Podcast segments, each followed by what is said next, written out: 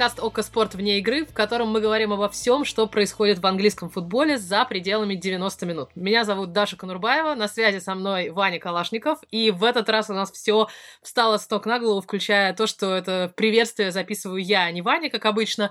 Дело в том, что я наслаждалась международным перерывом на сборной полноценно, я заболела сразу, как вернулась с предыдущего тура АПЛ, и 10 дней пролежала с температурой, и звучала примерно как э, Шон Дайч, потому что, видимо, слишком хорошо уж мы говорили про Бернли в последних выпусках.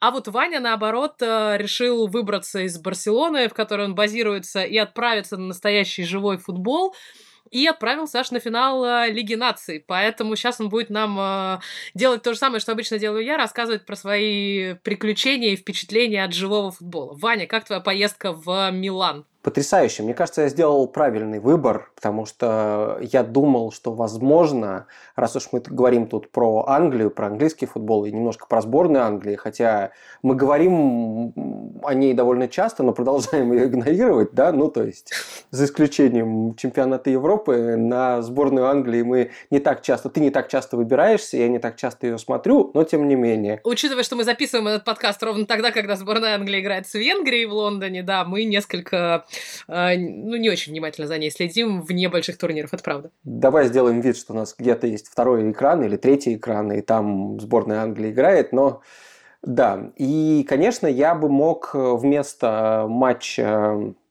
Испании и Франции в финале э, Лиги наций, я бы мог поехать на куда более близкий ко мне матч Андорры и Англии, потому что Англия играла на выезде в Андорре, это всего три часа, на машине, другим способом добраться туда нельзя, и, в общем, мог бы посмотреть и стать бы одним из двух с лишним э, тысяч человек, которые, значит, этот великолепный матч посетили. Причем на паре картинок, которые я видел с этого матча, мне показалось, что там англичан было больше, потому что там вот эти вот, знаешь, как на каждом матче сборной Англии, эти безумные флаги английские с надписью «Деревня под...» э, Болтоном, Деревня да. в 100 километрах от Портсмута или что-то в этом роде. Короче, вот, вот это все очень э, любопытная такая провинциальная география поддержки сборной Англии. Ну, в общем, в Андорру я не поехал, решил вернуть себе э, свой 2019 и посмотреть на футбол в не очень далекой стране, на хороший футбол. По крайней мере, действительно, мне кажется, что и полуфинал, и финал Лиги нации очень бодрыми получились. Это такие товарищеские матчи сборных здорового человека, когда э, все, в общем, лучшие футболисты выходят на поле и играют в открытый футбол, потому что, конечно, это трофей, но это не такой важный трофей, чтобы ради него там садиться в оборону, играть в автобус и так далее. Поэтому мне очень понравилось. Очень понравилось, что это было на Сан-Сиро. Очень подходящий для этого стадион мощный, красивый, вместительный, и понравилась атмосфера. То есть это действительно было похоже на матч международного турнира. Понятно, что итальянцы выбыли и не играли в финале. Французов было сильно больше, чем испанцев, но при том, что у испанцев вообще слава людей, которые за своей сборной практически не ездят, испанцы тоже были, и в целом прям было похоже, вот как будто это чемпионат мира или чемпионат Европы в какой-нибудь э, не очень хорошо достижимой стране, Восточной Европы, например, и матч э, группового этапа, в котором вот действительно не нужно прямо уж погибать ради результата, это мне все очень понравилось. Э, там был какой-то судейский скандал, но я его с английским судьей. Все, все, я теперь понял, как приплести это к нашему подкасту. Связь, наконец-то. Вот, английские судьи, английский судья Энтони Тейлор допустил ошибку. Ну, как-то консенсус такой, что он правильно истолковал очень неправильное э, правило на данный момент, да, формулировку об офсайде и засчитал гол э, Франции, который, в общем, можно было и не засчитывать. Э, с трибуны, честно скажу, никакого ни офсайда, ни, так сказать, правильного положения разглядеть было нельзя, поэтому я был доволен, что увидел такой классный матч. И, конечно, видимо, в следующий раз если сборная Англии будет где-то рядом проезжать, может быть, и даже и до нее доеду, чтобы мы более предметный разговор э, об этом как-то провели. Скажи, а что случилось в Англии, если не считать э, сборную Англии? Какое самое важное событие было этих выходных или там конца прошлой недели в настоящем, в клубном футболе. Э, ну, действительно, главная новость здесь, которая уже неделю трубит по всем, э, по всем социальным сетям, по всем э, средствам массовой информации, это покупка Ньюкасла. Наконец-то с Ньюкаслом случилось что-то хорошее впервые за 14 лет. Майкл Эшли продал свой клуб, который хотел очень долго и упорно продать, а клуб очень хотел, чтобы его долго и упорно продали. И об этом так много говорили в последнюю неделю, что даже перед записью подкаста, когда мы, Вань, с тобой созвонились, и я сказала, что будешь ли ты обсуждать свою поездку поездку на финал э, э, Лиги Нации, Ваня сказал, да, в Ньюкасле было очень хорошо, но на самом деле, да, я думаю, что сравним Ньюкасл и Милан мы как-нибудь в другой раз, э, тем более, что я через пару недель поеду туда на матч, но действительно новые саудовские владельцы, э, которые формально не имеют отношения к руководству, собственно, Саудовской Аравии, но в действительности это сделано ровно так же, как это сделано с Манчестер Сити, с ПСЖ, что это в принцы, шейхи и прочие очень важные люди из очень богатых стран, они не могут э, сами напрямую платить из своих э, золотых клеток и золотых комнат и прочих э, дворцов, посыпанных золотом и прочими драгоценными корнями, они не могут напрямую это делать в силу самых разных финансовых требований и регуляций, но они создают себе фонды, которые якобы независимо вот могут управлять всякими прикольными штуками. И на Ближнем Востоке разгорается очередное уже футбольное противостояние, потому что Саудовская Аравия, Катар, э, Арабские Эмираты давно борются, например, на площадках э, Формулы-1, да, пытаясь, в общем, э, захватить каждый себе новый эм, какой-то гоночный этап. А вот теперь э, это противостояние больших ближневосточных нефтяных, газовых и прочих денег, оно развернется и в АПЛ, потому что у Ньюкасла новые владельцы. И, в общем, Вань, что нам ждать? Чего, что будет сейчас происходить с Ньюкаслом. Все, все поедут туда. Лео Месси, сможет ли он холодным вечером в Ньюкасле? Слушай, ну да, надо было чуть раньше, конечно, либо принцем, шейхом Саудовской Аравии, либо чуть раньше покупать Ньюкасл, либо Месси чуть позже уходить. Вот тогда бы они могли встретиться, и, конечно, это было бы идеально абсолютно. Мы бы увидели если бы еще Ньюкасл вылетел, к тому времени было бы еще лучше. Представляешь, Лео Месси поднимает Ньюкасл из чемпионшипа. Это было бы красиво.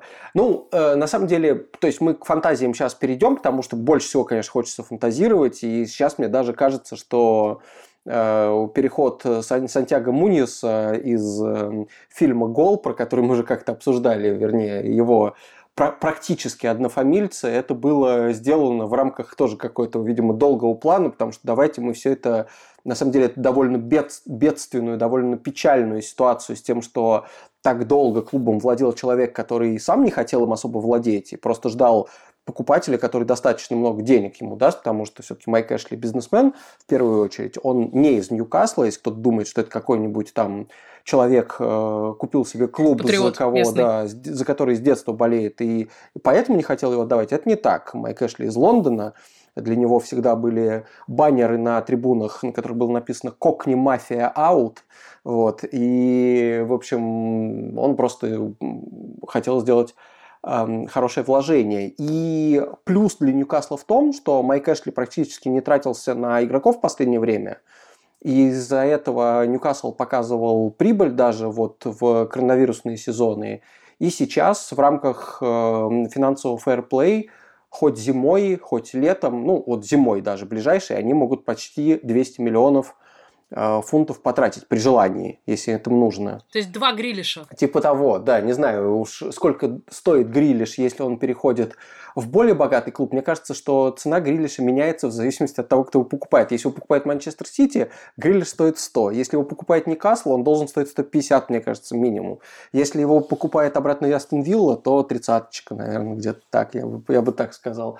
Вот, ну да, посмотрим. Я думаю, что, естественно, все футболисты, которыми теперь будут интересоваться Ньюкасл, на них будет задираться ценник невероятно, и они будут все просить дикую зарплату. Поэтому, с одной стороны, хочется сказать, что сейчас вот будет какой-то разгул, и вот действительно они заберут всех э, футболистов, которые ну, плохо лежат, плохо сидят на лавке в каких-то клубах типа Каутиньо и кого-то еще, в общем, с, ними – слухи в первую очередь связывают Ньюкасл.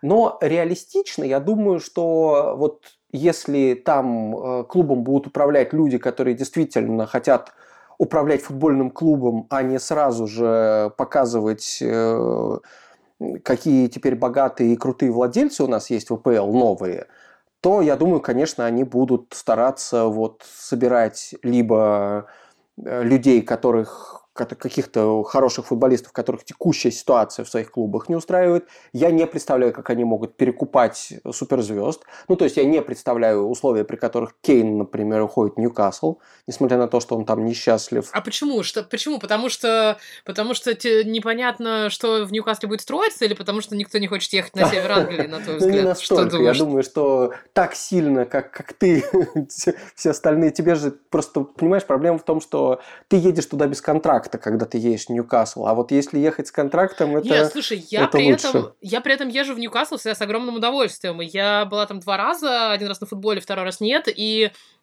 я вообще обожаю север Англии. Все, что севернее Бирмингема, что, в принципе, практически центр, да, и север Англии, это все мое родное. Йоркшир я очень люблю, вот Ньюкасл туда еще выше на север, это вообще прекрасно.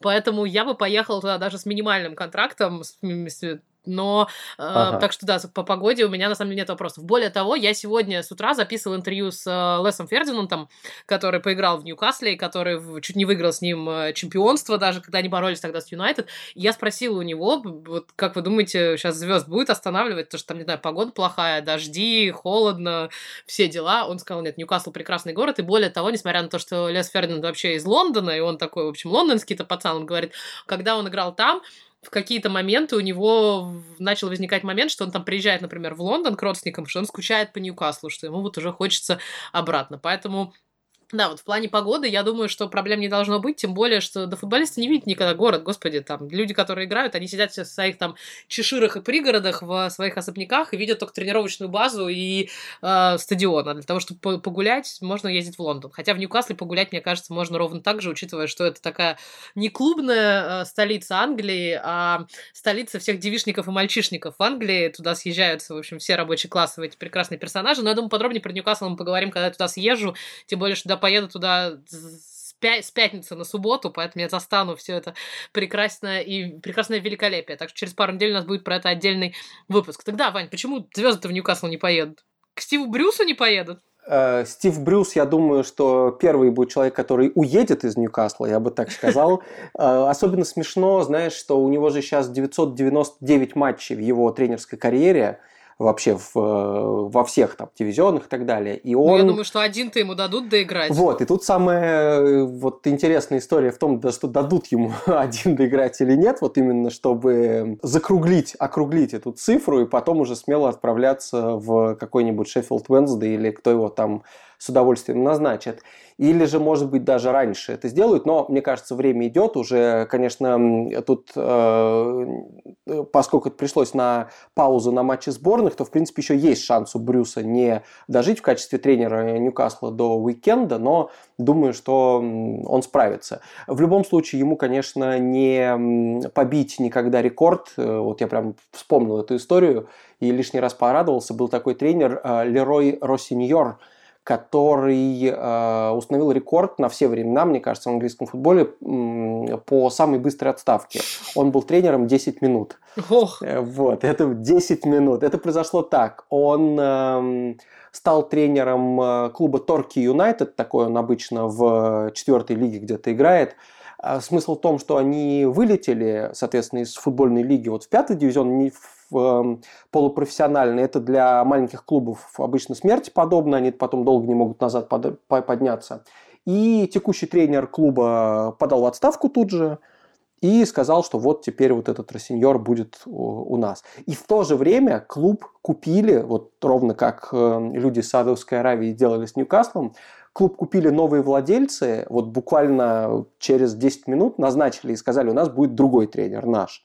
Вот, до свидания. И вот он 10 минут продержался в качестве главного тренера. Естественно, он ничего не успел сделать, но Стиву Брюсу повезет чуть больше. Так вот, а что будет с игроками? Я думаю, что все, конечно, захотят выждать. Вот я представляю, что зимой приезжает, э, не знаю, Каутиню, например, потому что все вот проводят параллель с Манчестер Сити и первой закупкой, что им нужно было сделать так называемый какой-то, ну, марки сайнин, то есть нужно было сделать э, заявление о серьезности намерений, и они подписали Робинью тогда.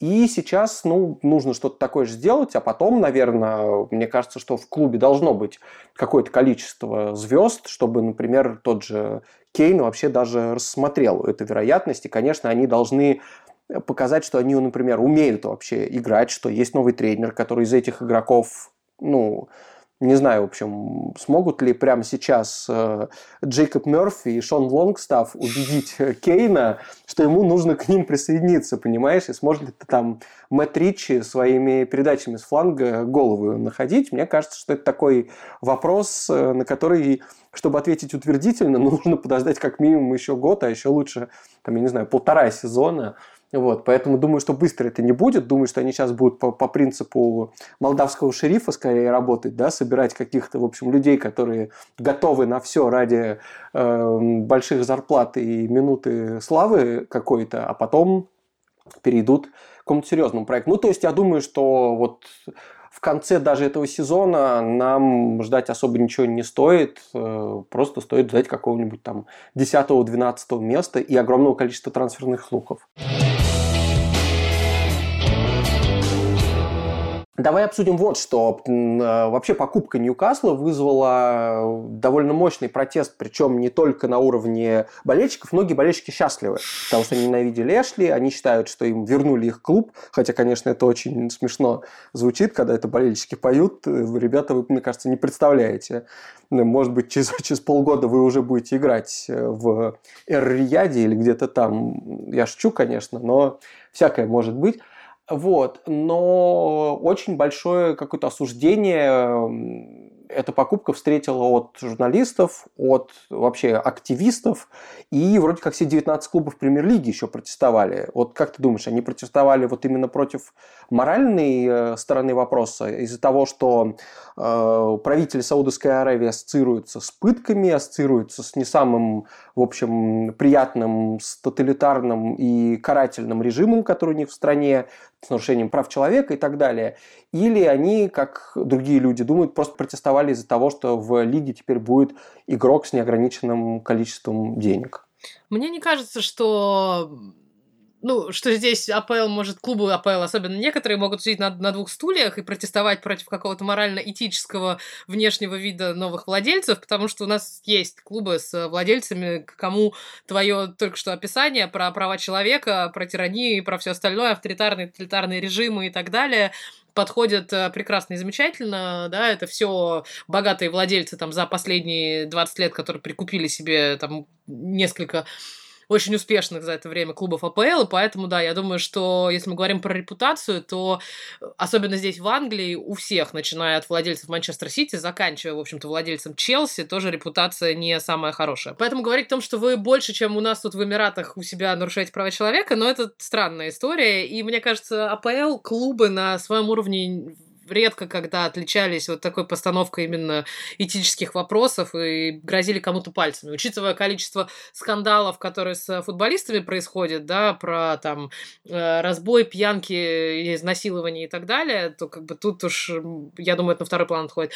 Если клубы, 19 клубов АПЛ протестуют, то, конечно, в первую очередь э, поднимая вопрос финансового фэрплея, Здесь э, по интернету моментально разлетелась же картинка о суммарных э, недоходах даже, о тех деньгах, которыми владеют э, владельцы всех 20 клубов, и там э, у саудитов просто там 90% всего этого, что в действительности, конечно, не, не так, но ясно, что они, их совместное все нажитое имущество и все эти деньги, которыми они могут оперировать, оно может, ну, действительно, разве что с владельцами там Ман-Сити как-то тягаться, и то не факт. Я думаю, да, клубу МПЛ в первую очередь не нравится, что просто пришел еще один сильный игрок, и более того, не самый очевидный, как бы, что, в общем, Ньюкасл последние годы действительно не воспринимали как какую-то большую силу. Одно дело, если там, не знаю, Юнайт подписывает Роналду, да, и клуб, который всегда был где-то наверху, но у которого просто были там падения и взлеты, он возвращается туда, где он должен был быть А вот к Ньюкаслу за последние действительно 15 лет э, настолько снизился, снизилась планка их восприятия, что просто все такие, а что, а как, а почему, и, и начали бастовать. Я не думаю, что это чем-то на самом деле обернется. Я не думаю, что обратно сейчас получится как-то деньги перевести, да, и обратно не... Потому что мне кажется, что Майкл Эшли уже убежал максимально далеко, поменял телефон и не будет принимать никакие звонки, никаких возвратов оформлять э, не будет. И, в общем, да, 300 миллионов свои куда-то уже э, миллионов, миллиардов. В общем, все эти гигантские деньги уже куда-то, в общем, прикопал.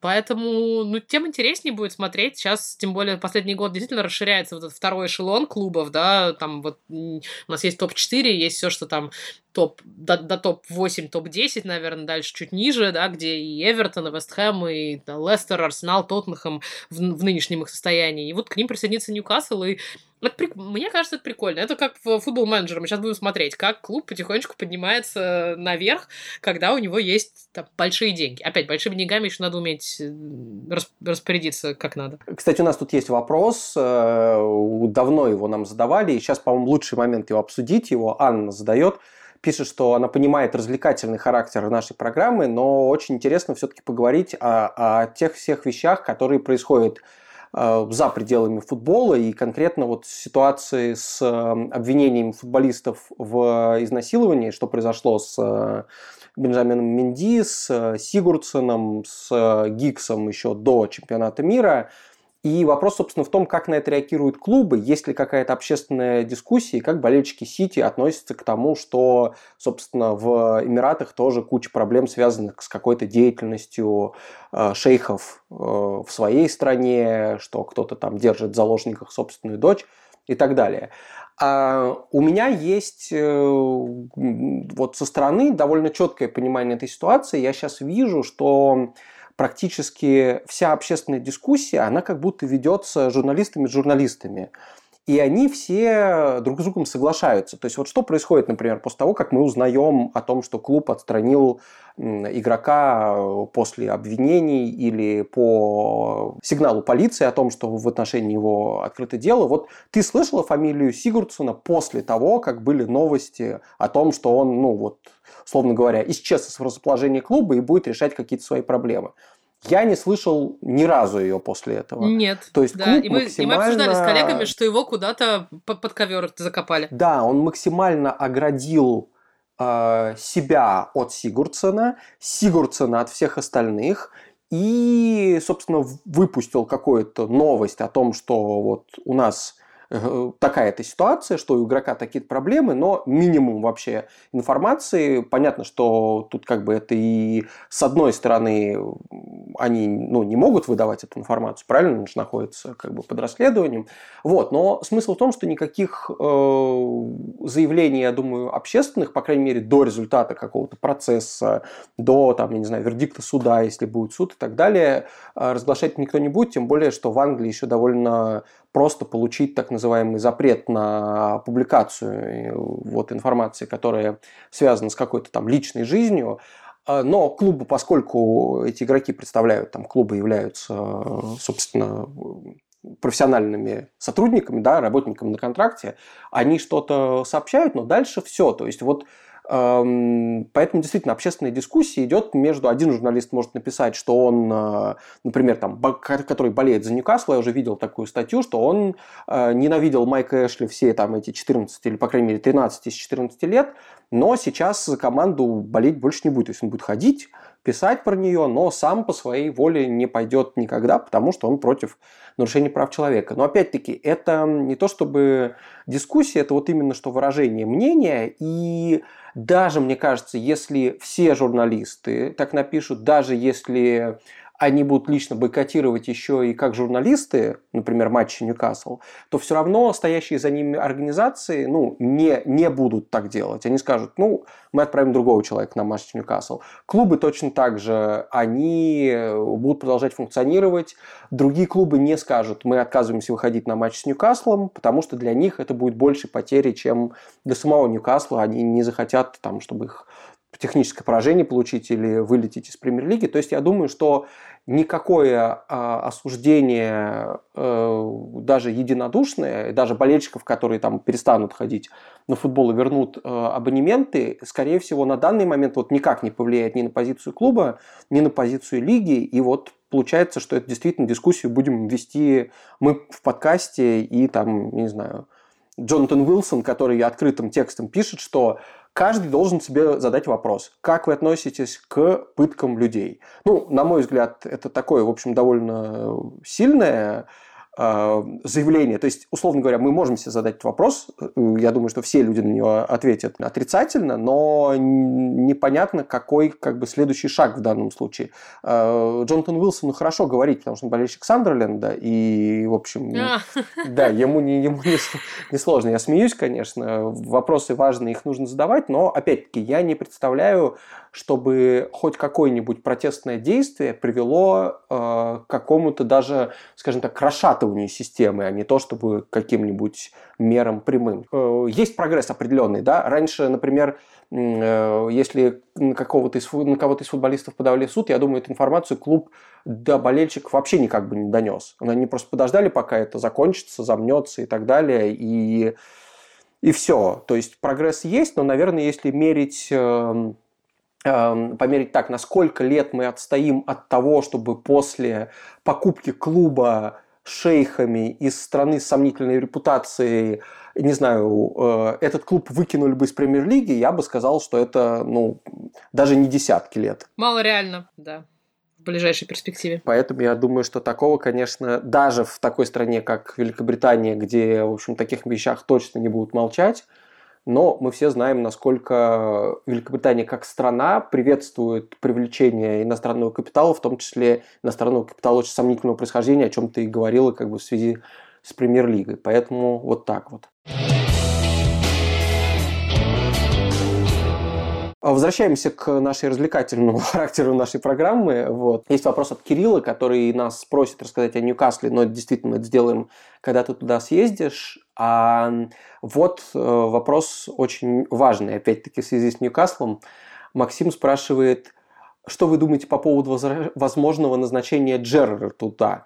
И может ли это быть его разминка перед Ливерпулем? Как ты думаешь, вот уровня тренера, уровня Джеррера, то есть которого любят вроде бы многие, а при этом для него наверняка это будет интересным вызовом. Можем ли мы его ждать в Ньюкасле или все-таки туда сначала придет какой-нибудь иностранец, который, у которого просто проще, проще будет большой зарплатой приманить? Э, мне нравится эта теория, потому что тогда Джерард может собрать просто топ-3 самых невыносимых акцента в английском языке. То есть он сейчас работает в Глазго, а людей из Глазго очень тяжело понимать, потому что это такой шотландский акцент с еще более суровыми вариациями. Естественно, сам Скаус из Ливерпуля. И вот Джорди Ньюкаслский, это такая вот золотая, святая троица, как мне кажется, всех английских вариаций. А, слушай, здесь сильно все зависит от владельцев. То есть, если они захотят а, действительно, как многие ближневосточные персонажи часто любят а, прям вот широкой ноги на это зайти, да, и какого-то, не знаю, звезду какого-нибудь Жозе Муриньо сейчас быстренько выкупить из Ромы, да, и привести в Ньюкасл, я вот этому вообще не удивлюсь. То есть какое-нибудь большое имя, сверхбольшое, которое даже в Саудовской Аравии слышали, да, потому что, ну, тот же самый Конта, наверное, большой персонаж и большой тренер, но вот он недостаточно громкий, например, может быть, для саудитов. Поэтому это один вариант. Но вариант с Джерардом мне, честно тебе скажу, очень нравится. Мне кажется, э, возможно, это обозначает, что он просто не может сразу из Глазго тоже в Ливерпуль приехать только с пересадкой там через Ньюкасл, чтобы поближе к границе было. Но мне кажется, это круто. Мне кажется, это круто и для клуба, потому что все-таки Джерард большое имя, и это будет красивая история, за этим будет еще дополнительно интересно наблюдать. И это будет интересно для Джерарда, потому что, ну, мне кажется, для него это вообще будет беспроигрышный вариант. То есть он все в Шотландии уже там все, все всем доказал, Стрэнджерс, э, а сразу брать Ливерпуль, но это особенно сразу брать Ливерпуль после Клопа, но это все-таки тяжелая история. А поработать в премьер-лиге где-то ему, мне кажется, надо перед тем, как вот этот святой Грааль начать нести. Ньюкасл отличный вариант. Тем более, если ему даже дадут карт-бланш, и реально он может делать там все что угодно, свободно. Потом, опять же таки, ему будет сложно адаптироваться к Ливерпулю, потому что там владельцы все-таки чуть э, более хорошо считают деньги и так не раскидываются им в разные стороны. Но я бы на это посмотрела вот правда с огромнейшим удовольствием. Я надеюсь, просто Джерард не скажет на собеседовании в Ньюкасл, что вы знаете, давайте я вас тут немножко порулю, а потом в Ливерпуль поеду. Ну вот ты, этих фраз, я думаю, ему не стоит произносить. И, собственно, в вопросе, наверное, про себя он может это рассматривать как шаг какой-то, но, конечно, ему это нельзя будет держать в голове, потому что ему нужно будет работать прямо вот там, куда, куда, его, куда его назначат, если его назначат.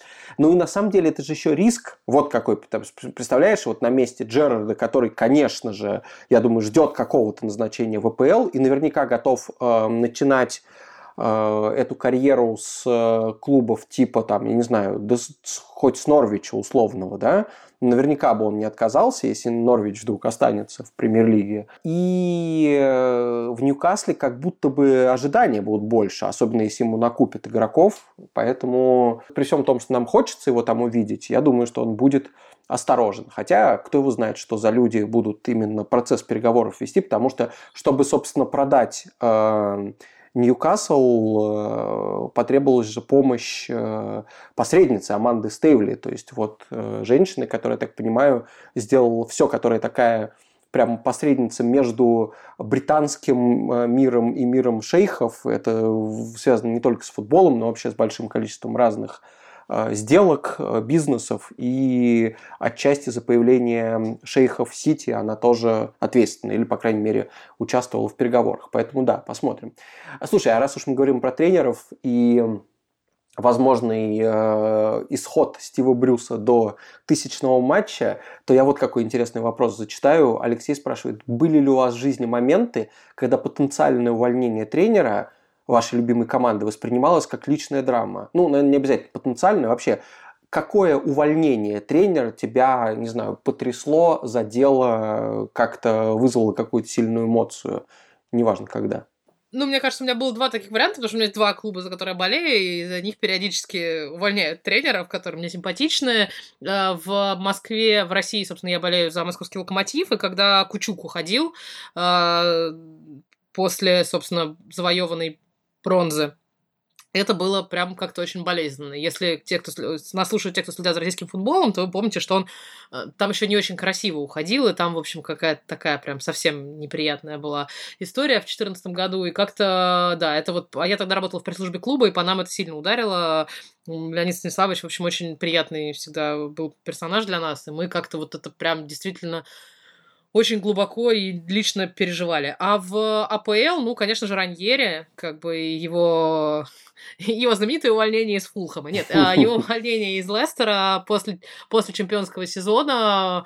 Ваня тоже присутствовал практически при этом, потому что мы вместе были на Лига чемпионском выезде с э, Лестером в Севилье, и, собственно, после матча в Севилье гостевого Раньери уволили. И как-то это было настолько неожиданно, настолько внезапно. Тоже, как всегда, это было не очень красиво, потому что там начались тут же истории про то, что вот, типа, Варди, Шмейхель, Албрайтон и все вот эти э, большие звезды теперь э, пришли к руководству за спиной дедушки Раньери и, в общем, выгнали его из клуба, что, в общем, все там змеи, предатели, и ужасно и отвратительно.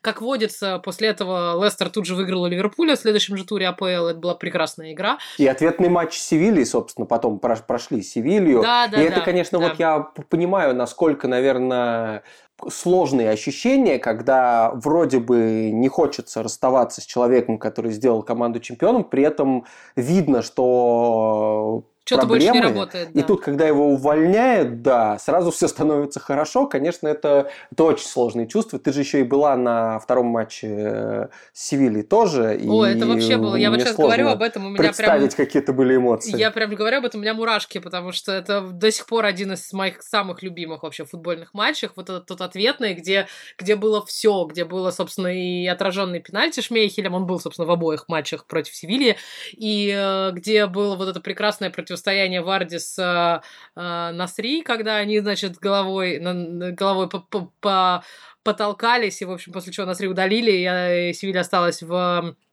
меньшинстве. В общем, нет, матч был прекрасный, атмосфера была прекрасная. Я вот сколько езжу на King Power, и прям это я каждый раз вспоминаю с теплом невероятным. Поэтому, ну да, это вот, не знаю, тоже уходит, знаешь, все. У нас что такое, знаешь, этический подкаст сегодня получается, что вот в такие форматы, типа, можно ли увольнять тренера, если он много чего сделал, но при этом ясно, что, значит, э, без него будет лучше. Поэтому, да, Раньери э, с теплом, в общем, как-то отзывается в моей душе, но тогда вот тот момент, когда никто ничего не понимал, я помню, что я, помню, даже летела тогда из Севильи в Лондон, и как бы когда эта новость пришла, и было совершенно вообще непонятно, что происходит, и всем болельщикам было совершенно непонятно, но вот да, это как-то так э, тяжело ударило. А Ваня, я думаю, будет сильно переживать, когда Бьелса уда- уволят из лица, если когда-нибудь это случится, то это тоже, в общем, станет проблемой и печалью. Я думаю, он сам уйдет, как всегда. Это у него другой стиль, он может уйти даже до начала сезона, как он делал там в Лацо просто назначили. Да, кстати,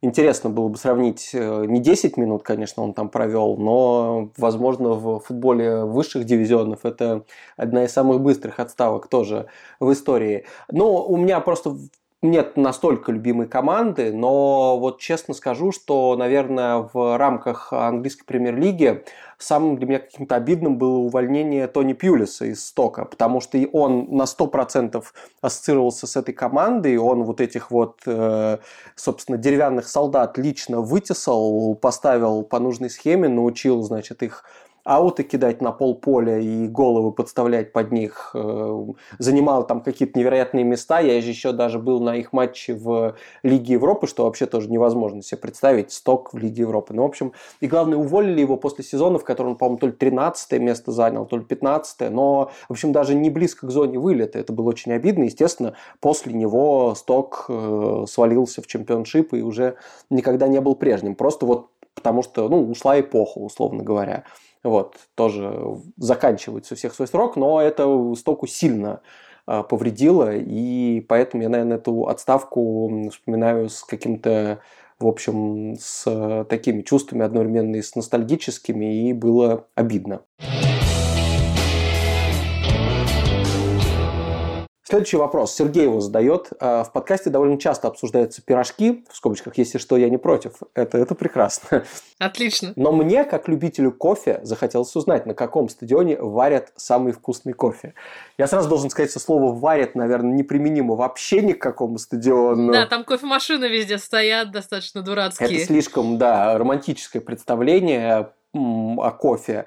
Ну и вообще, я не знаю, я, я не помню даже, чтобы я пил как болельщик кофе на стадионах, как, как будто бы чай как-то в этом смысле чуть лучше. Он же, ну, это же прям кипяток. Согревает да, лучше. он согревает лучше. А вот но э, сказать, чтобы я пил хороший кофе в пресс э, каких-то центрах тоже не могу. Вот на Уэмбли стоят такие термосы с кофе, которые, в принципе, ну, нормальные. Но вообще, мне кажется, это не, не английская история, и уж тем более не стадионная. Но при всем при этом мы буквально пару туров назад, э, когда ездил на этот утренний несчастный матч, в, даже один тур назад, когда ездил на несчастный утренний матч в Манчестер, на Олд Траффорд, э, и там стоит э, кофемашина, которая делает разные вариации, там и латте, и капучино, и все, что надо – мы обсуждали с коллегами, э, стоя на кромке поля, что кофе неплохой. Ну, то есть, как бы не, не сверх, но лучше среднего по всей больнице АПЛ. Поэтому, ну, я говорю, я уже, по повторяю который раз за этот сезон, что на Ултрафорд кормят хорошо, эм, в принципе, еду горячую дают, кофе дают, чай, поэтому вот к Ултрафорд в этом плане, наверное, меньше претензий, чем к остальным, поэтому кофе за ним, но да, британцы как-то вот не, не, не про кофе. Мне кажется, не только на стадионе, но и вообще, в принципе. А мне очень запомнится история не из Англии, а вот когда я первый раз буквально как журналист пришел на Камп Ноу, на стадион Барселоны, меня очень удивило, что там вот в микс-зоне э, стояла кофемашина, ну, большой такой кофейный аппарат, и, в принципе, ну, в Испании неплохой кофе, э, и меня сначала удивило, что он был платный, ну, почему бы нет, с другой стороны, но все-таки это аппарат, он как бы сделан, наверное, так, что туда нужно кидать какие-то деньги и получать кофе. Но забавно было то, что он был с какой-то невероятной скидкой. То есть кофе, который обычно стоит, ну как, от 1 до 2 евро в Барселоне, там, по-моему, было 50 евроцентов, то есть пол евро ты кидаешь, тебе наливает кофе, и он, ну, он, он просто хороший. Вот. Но меня просто вот этот ритуал удивил, что как будто просто символический взнос и пей, и все будет хорошо. Следующий вопрос, последний на самом деле вопрос, на который мы э, в этом подкасте ответим, его задает Роман и спрашивает, расскажите, проявляется ли ваша любовь к футболу в коллекционировании чего-либо? Э, футболок, билетов, э, просто посещение стадионов, других мест и так далее. Что ты собираешь, Даш? Кучу всякого барахла с логотипом Лестера, судя по всему, потому что, да, я сейчас смотрю на какую-то гору, э, помимо того, что у меня есть, э, ну, какая-то такая мелкая сувенирка, типа там футболок э, э, игровых, там, толстовка и так далее, у меня есть плакат, который я утащила которым был заклеен весь город Лестер по ходу Лиги Чемпионской кампании группового этапа. Там, собственно, надпись «Добро пожаловать в Лестер» и э, три логотипа самых странных клубов. Вообще, это была самая странная группа в истории Лиги Чемпионов, да, потому что был Порто, Копенгаген и Брюгге. То есть, в общем, как ее называли, это не группа Лиги Чемпионов, а распродажа э, рейсов Ryanair или EasyJet, каких-то бюджетных авиалиний. Э, мне на этот день рождения подарили Друг подарил а, плакат а, из а, фаншопа, там фотография Варди с кубком и с автографом, поэтому, да, теперь у меня еще и Варди с автографом есть. Помимо Лестера я собираю, на самом деле, все, что связано с какими-то чемпионскими парадами, потому что я люблю чемпионские парады, и мне кажется, это самое яркое вообще событие в истории футбола английского так точно. Это традиция, которая после сезона, когда клуб завоевал какой-то трофей, они автобусом проезжают по там, району вокруг своего стадиона, или если там или клуб одного города, или Ливерпуль в Ливерпуле, да, который как-то так проигнорировал Эвертон, все, с ним связано, что, что было после Лиги Чемпионов, они проезжают таким, в общем, парадом по городу. Я очень люблю эти мероприятия, я всегда на них хожу, вот сколько их было с момента моего переезда в Англию, я вот столько их э, и посетила. Меня очень расстраивает, да, что пандемия это все немножко прикрыла, но будем надеяться, что в следующем году можно будет провести этот чемпионский парад. И мне очень нравится, особенно в городах э, типа Лестера и Ливерпуля, там всегда есть э, региональные газеты, которые вот максимально посвящены всем этим чемпионским мероприятиям. У меня вот стоит коробка, там лестерские, ливерпульские, по-моему, как раз-таки, да, и вот они лежат и собираются. Не знаю, что с ними делать, ну, какая-никакая коллекция. Поэтому, если вы когда-нибудь, слушатели нашего подкаста, посетите какой-нибудь чемпионский парад, может быть, даже не в Англии, а где-то еще, и найдете какую-нибудь, не знаю, Нюрнбергскую, не знаю, из Лиля или еще откуда-нибудь, да, из э, регионов, какую-нибудь газету, а, посвященную этому, то, в общем, э, приобретите, пожалуйста, и потом передайте как-нибудь мне. Я буду очень э, благодарна. Здорово. Я сначала пытался собирать э, программки, но потом быстро понял, что это какое-то невероятное э, накопление макулатуры получается с очень быстрой скоростью.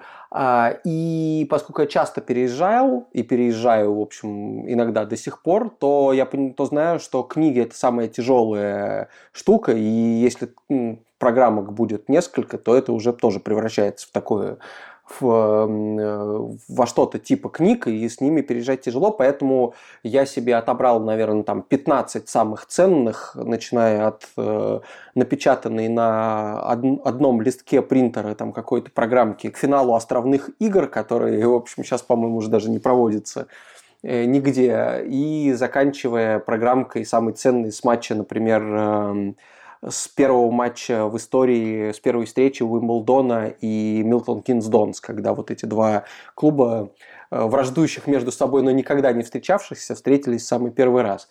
А вот, потом, собственно, точно совершенно я могу себя назвать э, граундхоппером, в смысле человеком, который стадионы отмечает, специальном приложении и коллекционирует, но все-таки я не, ну, я просто езжу на футбол и стараюсь не злоупотреблять этим, но, возможно, мое утверждение, что я не злоупотребляю, разобьется, а тот факт, что у меня уже 107 стадионов, и это похоже все-таки на обсессию немножко, но мне всегда просто это очень нравилось. То есть новый стадион, новые впечатления, новый клуб, абсолютно понятно, что ты, собственно, занимаешься сейчас тем же только в рамках премьер-лиги.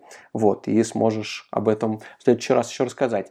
Ну и последнее, наверное, вот как- как-то сейчас я немножко переключился, как мне кажется, на значки, но я не до конца понимаю, как это делать. То есть я стараюсь где-то покупать вот этот обычный значок. Особенно меня просто вдохновило то, что в в клубах маленьких Каталонии из 3-4 дивизиона такие значки почти всегда есть.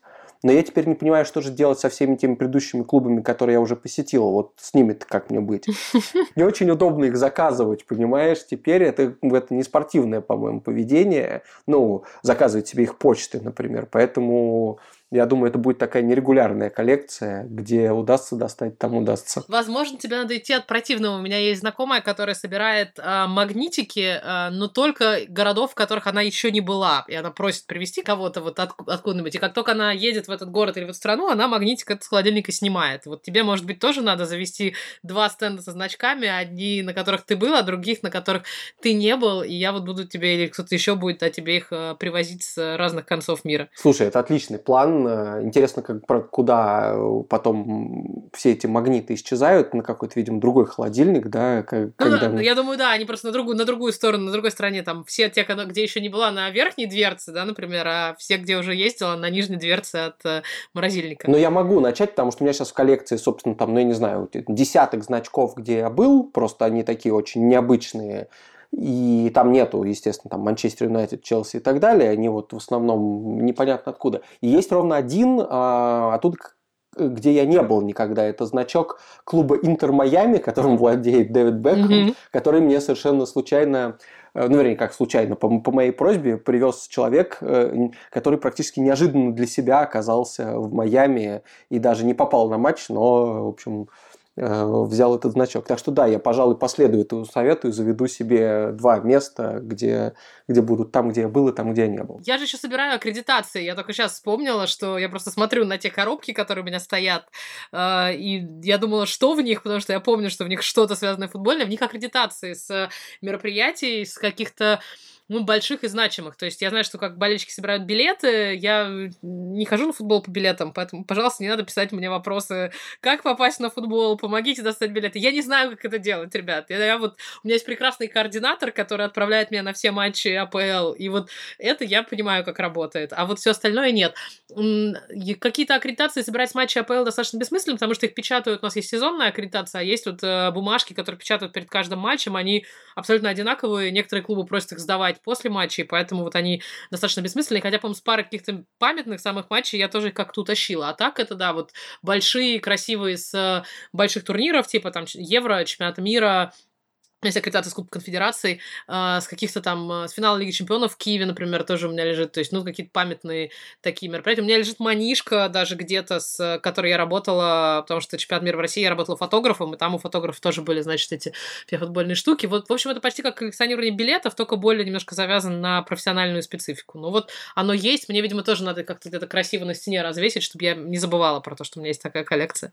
Слушай, нам можно выставку, на самом деле, совместную уже легко сделать. Вообще, давай организуем. В Гайд-парке есть этот э, Serpentine Gallery. Я думаю, там, там меняется экспозиция постоянно. А я давай... думала, ты про этот, про, про пустой, про, про угол, который доступен для всех э, городских сумасшедших, которые стоят там на стуле и кричат, и могут выступить. Открытую запись подкаста проведем именно там. Слушайте наш подкаст каждую неделю на всех платформах, где вы их слушаете, в Apple, Google, Кастбоксе, Яндекс.Музыке, ВКонтакте, на YouTube. Мы через неделю вернемся уже с обсуждением английской премьер-лиги.